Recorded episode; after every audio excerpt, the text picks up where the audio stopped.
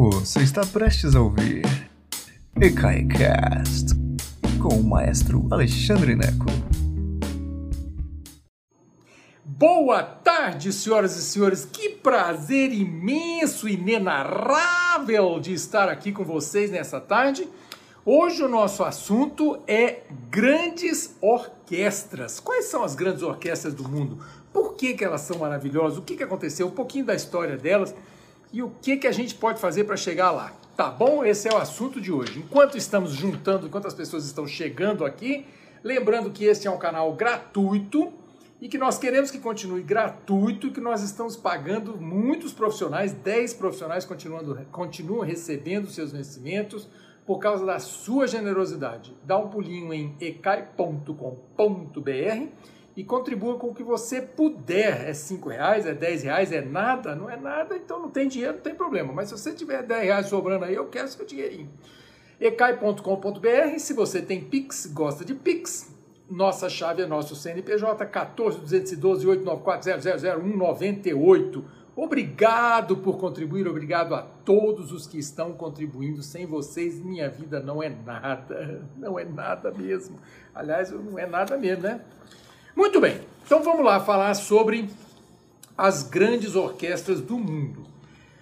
Em primeiro lugar, é, assim, se você quer saber, esse é um vídeo que a gente vai falar um pouquinho sobre as grandes orquestras, funcionamento e tal. Se você quer saber sobre a orquestra em si, instrumentos e tal, nós temos um outro vídeo aqui no canal, nessa lista, a lista da gravata roxa. A lista da gravata toda vez que eu estou de gravata roxa, é porque nós estamos numa lista, numa playlist chamada aqui de Almanac Cultural. Almanac Cultural eu falo de assuntos diversos.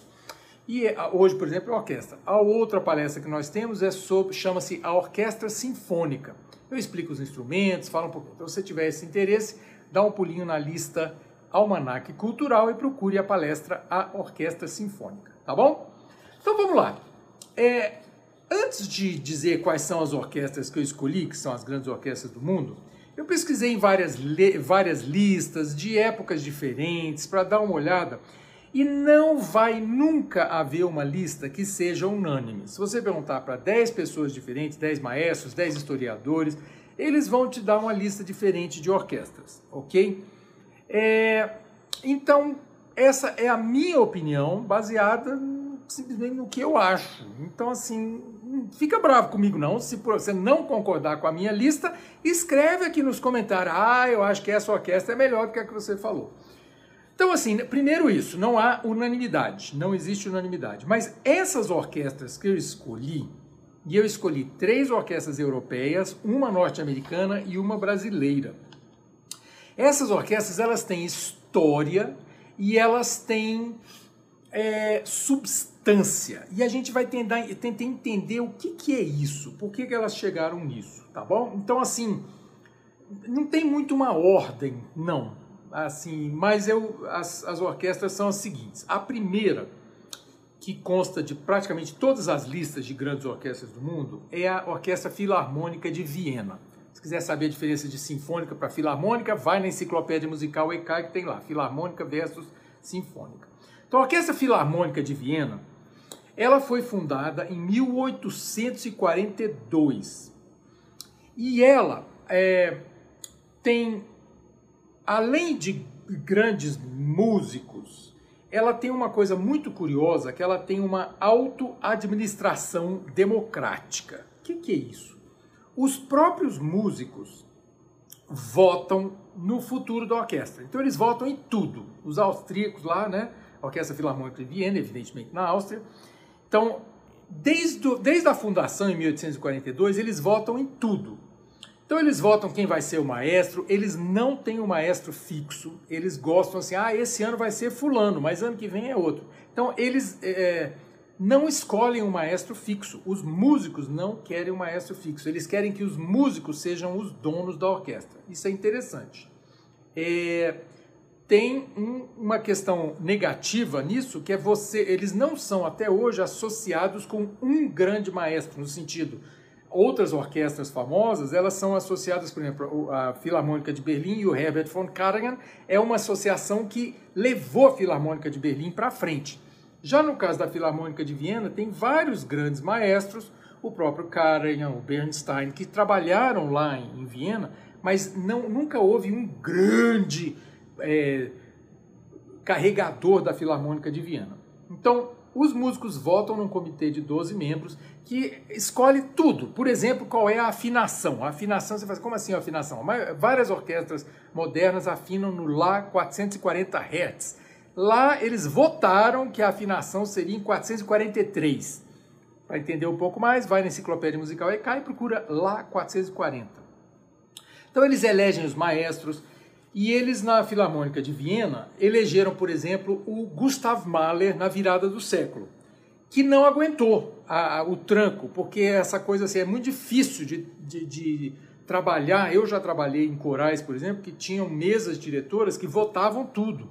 É complexo. O, o maestro é uma figura que ele tem que ter pulso firme, senão ele não consegue fazer nada. Porque é claro que os músicos, quanto mais experientes, mais é, eles têm opiniões sobre aonde a orquestra deve tocar, o que deve tocar e tal. E era esse caso no coral. Eu entrei bravo e consegui impor o que eu queria. Mas você precisa de ser um político muito interessante dentro ali, um político interno para conseguir mover. E o Mahler não conseguiu. O Mahler, na virada do século, ficou um ou dois anos só e caiu. Tinha o problema também que Mahler era judeu e a orquestra é conhecida por problemas políticos. Então é um negócio meio complicado. Por exemplo, a primeira mulher a entrar na Orquestra Filarmônica de Viena foi só em 1997. Olha que coisa louca. 97 foi uma arpista que foi substituída por uma outra arpista e hoje parece que tem 15 musicistas mulheres na orquestra da Filarmônica de Viena. Então, assim, é uma orquestra muito machista, é uma orquestra que teve problemas étnicos, problema com, com músicos de, não brancos, é uma orquestra que durante a Segunda Guerra Mundial 50% era nazista, tipo, duas pessoas eram, eram membros da SS, é uma orquestra que em 1942 expulsou 13 músicos judeus, é, sete dos quais, seis dos quais conseguiram se exilar, e sete foram mortos em campo de concentração, músicos judeus da Orquestra Filarmônica de Viena. Então, assim, é uma orquestra complexa, é uma orquestra que tem uma um som maravilhoso, dependendo do maestro, uma orquestra muito interessante, muito poderosa, mas ela tem esses, esses pequenos perrengues, que são pequenos dependendo do ponto de vista, né? É isso. Então a Filarmônica de Viena, uma das, uma das grandes orquestras do mundo, citada em todas as listas de Best Orchestras, Best Orchestras of the World, ok? A segunda que também é ali da tradição germânica, é a Filarmônica de Berlim, fundada em 1882, minha orquestra favorita no mundo. E eu vou te dizer por quê. A Filarmônica de Berlim, fundada em 1882, portanto, 40 anos depois da Filarmônica de Viena, ela tem uma comunicação brilhante com a plateia. Não só com a plateia ao vivo, mas com a plateia do mundo todo. Eles foram o primeiro, a primeira orquestra que eu saiba, posso estar enganado, mas que eu saiba, a Orquestra Filarmônica de Berlim foi a primeira a lançar o, a sala de concerto digital. Eu sou sócio da Filarmônica de Berlim. Como assim? Eu pago lá 15 dólares por mês para assistir as, a, a, a, Filarmônica de Berlim. Você pode também, vai em filarmônicadeberlim.com, é, ou sei lá, ponto .de, alguma coisa assim, você acha e você pode ouvir, inclusive, programações passadas. Então é fantástico. Eles têm um. Assim, o, o app deles é maravilhoso, né? O app para você ouvir no seu celular ou na sua televisão, onde você quiser. Então, assim, eles se modernizaram. A Filarmônica de Berlim é brilhante, é uma coisa absurda. É a minha, a minha favorita e não tem jeito. Então, assim, já estou dizendo para não ser injusto. Eles é, regentes que já regeram a Filarmônica de Berlim, Richard Strauss, Gustav Mahler, Johannes Brahms, Edvard Grieg. Olha só, é tipo assim, o topo da, da cadeia alimentar, gente. Todo mundo que já. Nossa Senhora, esse povo, o que, que é isso? Então, ela foi fundada em 1882. Em 1955, o Herbert von Karajan assumiu a orquestra. Ele ficou de 55 até 89, no ano que ele morreu. Então, além do Karajan, que é, Karajan, que é esse grande maestro, é, tinha também a associação com a Deutsche Grammophon, a, a gravadora alemã, que gravou e fez realmente uma divulgação gigante da Filarmônica de Berlim. Eu sou apaixonado pela Filarmônica de Berlim, que lá nos meus 10 anos de idade, um tio meu me deu um disco exatamente com o Karajan gravando da Deutsche Grammophon. O Karajan gravou várias obras diferentes, a Quinta de Beethoven, a 1812 do Tchaikovsky, e eu me apaixonei. E desde então, desde menino, eu ouvia meus LPs, todo aquele som da Filarmônica de Berlim. Eu me acostumei com aquele som, ok? Então é isso. O Karajan foi, foi maestro de 55 a 89, depois o Cláudio Abado, maravilhoso maestro italiano, de 89 a 99, que expandiu o repertório, fez muito repertório moderno. O Simon Rattle, um compositor, um regente judeu no, uh, britânico, que é, um, é brilhante. E ele foi o regente durante 20 anos, de 99 até uh, 2019. Na verdade, ele assumiu em 2002, porque os, os músicos também votam em quem vai ser o maestro lá. Eles elegeram 99 para assumir em 2002, porque isso é orquestra organizada. Então é tipo assim, a gente elege agora 99 o maestro novo vai assumir daqui a três anos, para ter tempo de se desvencilhar de todos os compromissos, etc, etc. Planejar as próximas, as próximas temporadas. É tudo muito organizado, é inacreditável, ok? É, então o Simon Rattle, que eu adoro também, o maestro. Mas o, o, o maestro atual chama Kirill Petrenko. E, gente, o pior é que eu não sei se ele é russo, eu acho que ele é russo, mas eu não tenho certeza. Puxa vida, que, ve que vexame. Não sei se ele é russo, desculpa. É o Kirill Petrenko que foi eleito em 2015 pelos músicos e só assumiu em 2019, ok? Evidentemente pegou agora nessa fase da pandemia, mas ele fez uma homenagem muito bonita ao Brasil no concerto de Ano Novo, agora da Filarmônica de Berlim, onde ele regeu a, a Baquiana Brasileira número 4 do Vila Lobos, e é espetacular, eu nunca ouvi tão bem tocado, maravilhoso. Eu não tenho certeza se ele é búlgaro, eu não sei, realmente não me lembro. Desculpa, queria o Petrenko. Uh, uma das coisas muito interessantes sobre a Filarmônica de Berlim é que a sala de concerto foi bombardeada, foi destruída na, na, na, na queda de Berlim. Os russos bombardearam Berlim, acabaram com Berlim, como você sabe, e uh, o hall foi completamente destruído pelo bombardeio. Então, em 1949, portanto, já depois da, do início, no, no processo de reconstrução de Berlim, foi criado o Gesellschaft der Freunde der Berliner Philharmonie, que basicamente é o fundo dos amigos, fundo financeiro dos amigos da Orquestra Filarmônica de Berlim. Que serviu para quê? Entre 49 e 60, 1949 e 1961, eles fizeram uma campanha de arrecadação de fundos para a nova sala de concerto da Filarmônica de Berlim que foi, que, que foi inaugurado em 1963, ainda com o Karajan, a, e, a, e a nona sinfonia de Beethoven. Essa sala é espetacular, mais de 2 mil lugares, onde você sentar, a acústica é maravilhosa e você pode assistir, você pode visualizar essa, essa sala assistindo os concertos da Filarmônica de Berlim.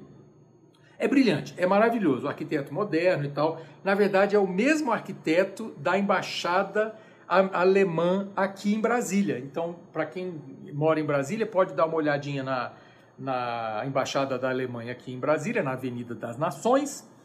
Uh, e é, é, o mesmo arquiteto do, da sala de concerto da, da, da Filarmônica de Berlim, que é uma sala espetacular. Então, e isso é um dos assuntos interessantes. Tanto a Filarmônica de Viena quanto a Filarmônica de Berlim tem os seus halls, as suas salas de concerto, que são fundamentais para uma orquestra se estabelecer. E daqui a pouco a gente fala sobre isso. E dentro desse assunto, quer dizer, de orquestras que têm salas maravilhosas, a, a, orquestra, a outra orquestra que eu vou falar hoje é a Orquestra Real do Concertgebouw de Amsterdã, que é em várias listas tida como a melhor orquestra do mundo. Então, assim, a gente pode brigar, e não adianta brigar, né? Esse negócio de melhor do mundo eu sempre achei uma grande besteira. É divertido você falar, mas assim, é complicado porque tem várias questões que levam uma orquestra a ser boa. E além do mais, você pode ter uma orquestra que é maravilhosa ao vivo, mas você precisa de engenheiros de gravação é, para você poder ouvir aquilo, você precisa de um maestro maravilhoso para que leve a orquestra nas costas. Então, assim, tem várias questões. Então, olha só. A Orquestra Real do Concertgebouw de Amsterdã foi fundada em 1888, portanto, seis anos após a Filarmônica de Berlim, E ela foi fundada junto com o teatro. Ele, olha, olha como é que são os holandeses. Em Amsterdã, né, capital da Holanda, eles, com, eles começaram a fundação da orquestra antes, a partir da construção do teatro, que é o Concertgebouw. O Concertgebouw, que eu não sei como é que pronuncia exatamente, tem um, tem um gutural qualquer, um a, a holandês, que é tipo assim, Concertgebouw, eu não sei como é que fala. Mas eles construíram o teatro, que foi estreado, que foi inaugurado em 1888, junto com a orquestra. Tipo assim, a orquestra foi fundada junto ali. E o primeiro, uh, o primeiro maestro, eu não me lembro, desculpa, eu não, não sei exatamente quem é, mas tem o, o segundo maestro é o Willem Mengelberg. Desculpa que eu também estou acabando com a pronúncia do nome dele. Que ele foi regente de 1895 quer dizer, sete anos após a fundação da orquestra, até 1945, quer dizer, por 50 anos, toda a primeira metade do século XX foi o Willem uh, Mengelberg, um holandês que curtia especialmente uh, compositores modernos, compositores contemporâneos, entre eles Mahler, Gustav Mahler e Richard Strauss. Então ele, eh, você imagina você trabalhar uma orquestra que, que é, capitaneava compositores contemporâneos. Então isso é brilhante, é muito legal isso. A orquestra que trazia música viva, música de compositores vivos. Infelizmente, esse, esse Mengelberg foi acusado de ligação com os nazismo, com, com o nazismo. Não se tem certeza disso, mas ele foi a, a Holanda foi invadida, né, pelos nazistas e o Mengelberg foi, então, uh, aposentado. Né? Teve uma, uma punição que foi, foi seis anos sem poder reger ali a orquestra e ele faleceu antes de completar esses seis anos. Então, é uma pena que isso tenha acontecido. Eu não vou entrar em questões uh, políticas aqui, além de, né, de narrar o que, o que aconteceu, mas isso aconteceu. Então, é, aí e uh, uma pena mas, quer dizer, se ele tinha realmente ligação com o nazista, né, que, que ótimo que isso tenha acontecido então, mas eu não sei se havia realmente ou não. Então, um dos maestros que assumiu depois foi o Bernard Haitink, que é também, eu não tenho certeza também se a pronúncia do nome dele é esse, mas ele é um, um maestro holandês que foi muito importante para a manutenção ah, da verba, porque a orquestra ah, do Concertgebouw de Amsterdã ela é mantida muito com verba estatal holandesa. E ele protestou, ele disse que ia sair se, se o, o orçamento real não mantivesse a orquestra. E mantiveram o orçamento. Mais tarde, em 1988, assumiu Ricardo Chailly, um italiano muito bom, que regeu de 88 a 2004 e trouxe o repertório moderno. A orquestra do Concertgebouw de Amsterdã serve também como uma das orquestras da Ópera Nacional da Holanda, que tem mais orquestras, né? e uma delas é a orquestra do Concertgebouw de Amsterdã. Então, por enquanto eu falei da Filarmônica de Viena, Filarmônica de Berlim e a do Concertgebouw de Amsterdã.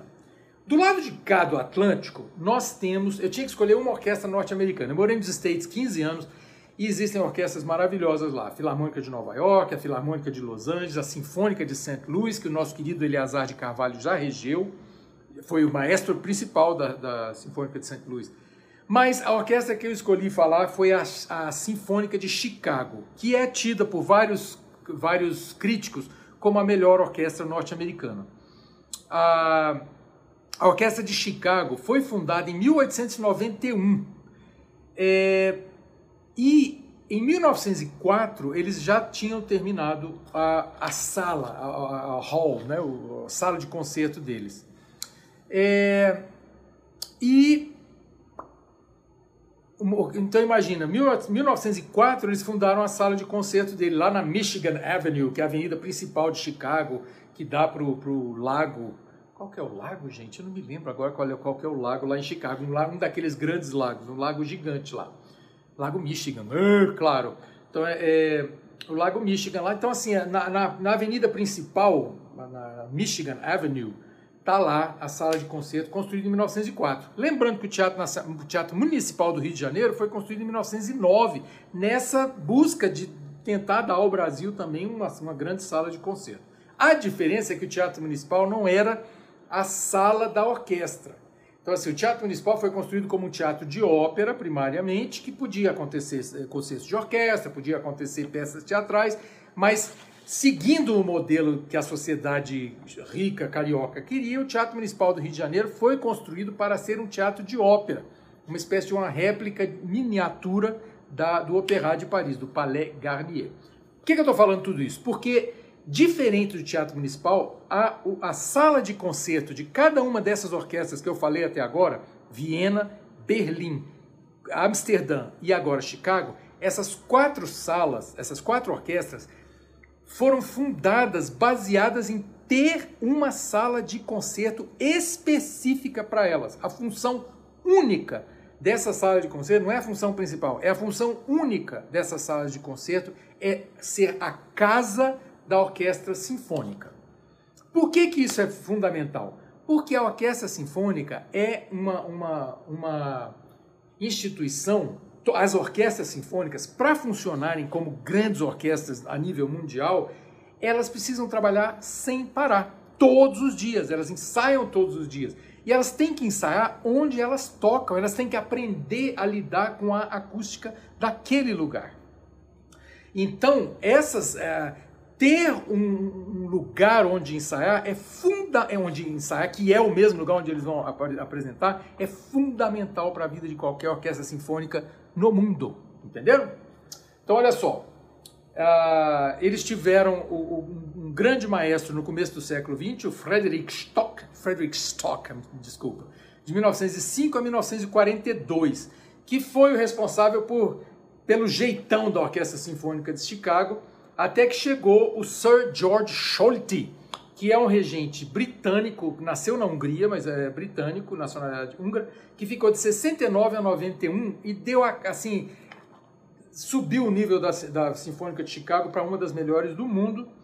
E assim que o Scholte deixou a Sinfônica, quem assumiu foi o Daniel Barenboim, que é um grande maestro. Olha só, ele é argentino, mas tem também nacionalidade israelense, palestina. O cara é israelita e palestino.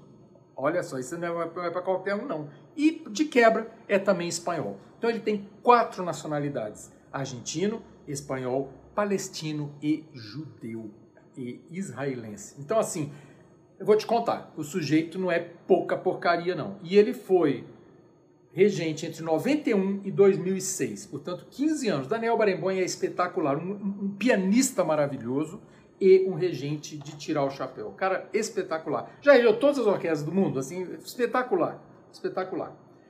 É, em seguida, depois do Barenboim, quem assumiu foi o Bernard Haitink, que era o regente lá da, da, do Concertgebouw de Amsterdã.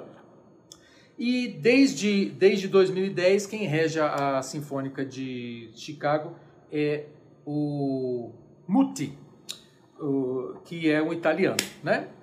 Então, uma das coisas que, que são fundamentais para entender como funciona a, Sinfo, a Sinfônica de Chicago é o apoio público. Público, não no sentido que a gente tem aqui no Brasil. Quando a gente pensa numa coisa pública no Brasil, a gente pensa numa. Quem é o dono do público? É o governo. Né? Pública, ah, é hospital público. Quem é público? É o governo. Nos Estados Unidos, a, a questão, a, a, palavra público tem outra conotação, que eu fui aprendi nos 15 anos que eu morei lá.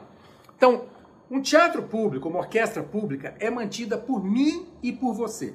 Então, a rádio pública, ela é mantida pelo governo, ela tem realmente 20 a 30%, né, desculpa, 15 a 20% de verba pública, é, conseguida através de bolsas e tal, essa coisa toda. O resto é mantida pelo público mesmo, pelo público, pela audiência, pela plateia. Então, se você for no site da Sinfônica de Chicago, chicagosymphony.org, você vai ver lá donate, igualzinho tem no ECAI. Igualzinho tem no ECAI. O ECAI não existe, não, eu não tirei isso daqui do, sabe, do nada. A maneira como eu inventei isso aqui foi baseado no que eu aprendi nos Estados Unidos, onde o público elege as orquestras que gosta, elege as escolas que gostam, os teatros, os museus, e o público é, é, que sustenta. Então, você vai lá na Sinfônica de Chicago, como eu fui na, na Sinfônica de, na Filarmônica de Berlim, E você contribui, você coloca lá seus 10 dólares. E na Sinfônica de Chicago ainda é mais, é mais impressionante que você escolhe onde que o seu dinheiro vai. Eu quero para o projeto Jovens Músicos, eu quero para uh, manutenção de partitura, eu quero para o salário do maestro. Você escolhe. É uma coisa impressionante. Os americanos têm essa tradução, essa tradição, não só do público, mas das empresas. Claro, a lei de impostos lá é completamente diferente. Você doa, você recebe imediatamente, você desconta imediatamente. Mas é o público que doa. As empresas têm essa, essa é, ideia de que eles têm que manter. Você gosta da orquestra sinfônica, você mantém a orquestra sinfônica. Você gosta dos museus, você mantém os museus. Entende? E eu gostaria muito que isso acontecesse aqui no Brasil. Só que não só o público não está pronto para isso, como as instituições também não estão. Se você quiser doar para alguém, você doa como? Você doa para quem? E aí nós chegamos na nossa orquestra brasileira, que eu vou falar sobre isso um pouquinho, né? Que é qual é a maior orquestra brasileira sem qualquer sombra de dúvida? É a OSESP, gente, Orquestra Sinfônica do Estado de São Paulo. A OSESP, e isso assim, eu não quero ofender ninguém, há grandes orquestras no Brasil, há grandes orquestras funcionando nesse momento, mas a OSESP é, sem sombra de dúvida, e quilômetros de distância de qualquer outra orquestra brasileira. Não adianta espernear, ok? E o que, que aconteceu com a OSESP? Ela foi fundada em 1953, ok? Como Orquestra Estadual Paulista, alguma coisa assim. Não tinha o nome OSESP ainda não. OSESP é Orquestra Sinfônica do Estado de São Paulo. Não tinha esse nome ainda não. É, acho que esse nome é de, de 1980, alguma coisa assim, ou 70, uma coisa assim. Eu sei que ela foi fundada em 1953 e ela, é, como tudo no Brasil, ela, tem um, ela começa e termina, começa e termina em vários ciclos. Em 1972, portanto 19 anos depois da fundação, quem assumiu a orquestra foi o maestro Eleazar de Carvalho, que é, na minha opinião, o maior regente brasileiro. Tem vários outros que a gente sabe, maravilhosos, etc, etc. Mas o Eleazar de Carvalho, ele que inclusive era foi colega de turma do Leonard Bernstein, do mesmo foi foram alunos do mesmo professor russo. Ah, o Eleazar de Carvalho regeu de 70, foi diretor musical da Sinfônica da USESP de 72 a 96. E nesses 24 anos, ele realmente assim era uma era assim uma orquestra fantástica. Mas em 1997, quem assumiu a orquestra foi um brasileiro chamado John Nestlin, que é famoso também porque foi casado com a, com a oh meu Deus, Lucélia Santos, né, a escrava Isaura. Então, o John Nestlin regeu a orquestra de, é, de 97, agora não me lembro até onde, mas no, na primeira década dos anos 2000.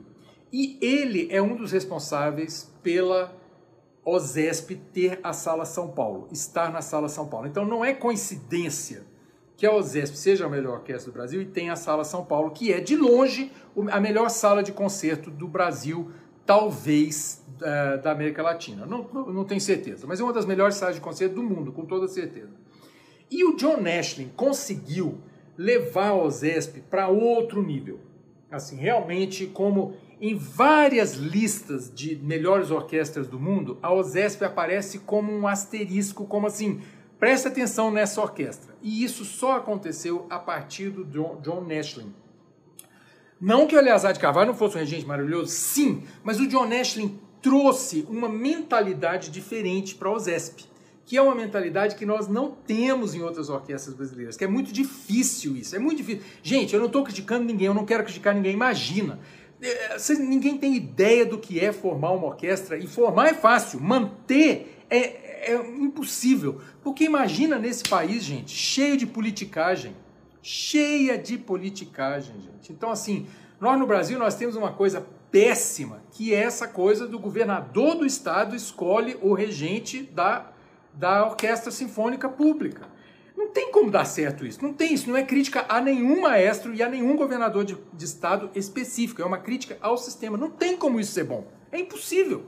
Então, é, nós já tivemos excelentes maestros fazendo excelentes trabalhos serem decapitados né, de, de, vários estados diferentes e já tivemos maestros que não tinham condição de estar lá, estarem lá por causa de política. Então, assim, e isso não é crítica a ninguém especificamente, quem sou eu? Eu não sou ninguém na fila do pão. Mas é importante entender por que, que o sistema é complexo, é confuso no Brasil. Nenhuma dessas grandes orquestras do mundo funciona nesse sistema, porque não tem como. Como é que um governador de estado que não consegue nem, né, não vou nem falar o que não consegue fazer, vai saber o que sobre o maestro da, da orquestra? Né? Não, não, sabe, não tem jeito. Esse sistema é falido, né, é, é fadado ao fracasso. Não tem jeito. E a OZESP consegue, então, com músicos espetaculares, com uma, é, é, assim, uma orquestra que tem temporada, porque isso é outro problema no Brasil. Né? O que, que é, as orquestras brasileiras vão fazer daqui a dois anos, daqui a três anos? Não se sabe. Não se sabe. Vai, você vai olhar a temporada do ano que vem da, da Filarmônica de Berlim, já está toda lá. Porque os maestros, eles, os maestros convidados, os, os músicos convidados, os solistas, eles todos têm é, agenda daqui a 3, 4 anos. Então você tem que ter essa organização.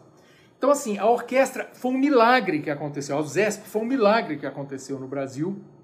É, e não tem como tirar esse nome do John Nashling ah, desse, dessa realização. John Nashling é um pavão? É, eu também sou, porque eu não estou me comparando ao John Nashling de jeito nenhum. John Nashling ganhava um salário a, a, enorme? Ganhava. Merecia? Merecia. Merecia cada tostão. Entende? Então, assim, ele foi o primeiro maestro que conseguiu trazer essa mentalidade de uma grande orquestra estrangeira para o Brasil. E aí dançou, porque o Brasil não está pronto para isso. Infelizmente, o Brasil não está pronto. Ele conseguiu alçar o Azesp para outro nível e aí dançou. Porque é assim, esse país é assim que funciona. Então, é, os, os, grandes músicos, os grandes cientistas, as grandes pessoas vão trabalhar lá fora porque chega uma hora que as pessoas não aguentam mais. Eu estou de volta aqui, eu não, eu não, sou grande nada, eu sou apenas um comunicador, um youtuber que curte estar aqui e tenho uma escola pequena em Brasília porque eu vi grandes mestres meus, grandes amigos meus brasileiros dançarem, porque a estrutura brasileira é feita para o fracasso. É uma tristeza isso. É uma tristeza. Aqui em Brasília nós temos o grande Teatro Nacional, um templo da arquitetura conhecida como, como assim um excelente projeto e está fechado há sete anos e a população do Brasil frouxa, população brasiliense frouxa, que não, não fechou o teatro, fechado estava, fechado ficou e ali estava e o teatro não vai reabrir nunca porque a população não faz não faz pressão. Então, assim, é assim. É assim que funciona. Então, assim, eu sinto muito estar hoje meio, meio, decep... meio, como é que é? Meio para baixo com isso, mas é assim. Ah, talvez, é, sentindo raiva, a gente faça alguma coisa, né? Assim, e, e assim, desculpa chamar a população brasiliense de frouxa, mas frouxa é assim, é um eufemismo, né? É muito mais que frouxa. Né, assim, bunda mole, né? Realmente uma, uma tragédia. Porque assim, o teatro fecha, e não tem nenhum, sabe, não tem nenhum. Teatro não faz falta, porque se fizesse, o pessoal reclamava, né? É isso, meninos e meninas. Então, assim, como que uma orquestra sinfônica vai ensaiar num lugar. Quer dizer, a Orquestra Sinfônica do Teatro Nacional de Brasília é nômade, porque não tem. Então, ensaia um dia numa igreja, outro dia num, num cinema. E assim, e, e, são músicos aguerridos, sabe? São, são músicos excelentes. Mas cadê o futuro? O futuro passa pela reforma do Teatro Nacional, não é isso? Eita ferro, é isso, gente. Comecei com grandes orquestras e terminei nesse nhenhenhen, né? Mas é isso aí, a vida é isso mesmo. A gente tem que, para a gente fazer a mudança e a gente é, é, ressuscitar das cinzas, tem que ter um pouco de indignação, pelo menos, porque senão não consegue nada, não. Não consegue nada mesmo, não. Tá bom? Agora vocês vão ouvir e dá uma ouvida no a OZESP conseguiu gravar muita coisa por alguns selos diferentes é, e procura no, no, no, Spotify algumas gravações com a OZESP que são espetaculares, espetaculares. Vale a pena ouvir esse som enquanto ele ainda existe, né? É isso aí, meninos e meninas. Não esmorecer, não esmorecer. A indignação é o começo de um renascimento né? Isso não é de hoje, isso é de sempre. Mas ó, luta, Vamos manter tudo de pé. Vamos? Bora lá. Um beijo enorme para vocês, gente. Obrigado pela audiência. Obrigado por nos escutar. Agora, seja sempre o primeiro a saber da programação. Assine nossa newsletter em ecai.com.br.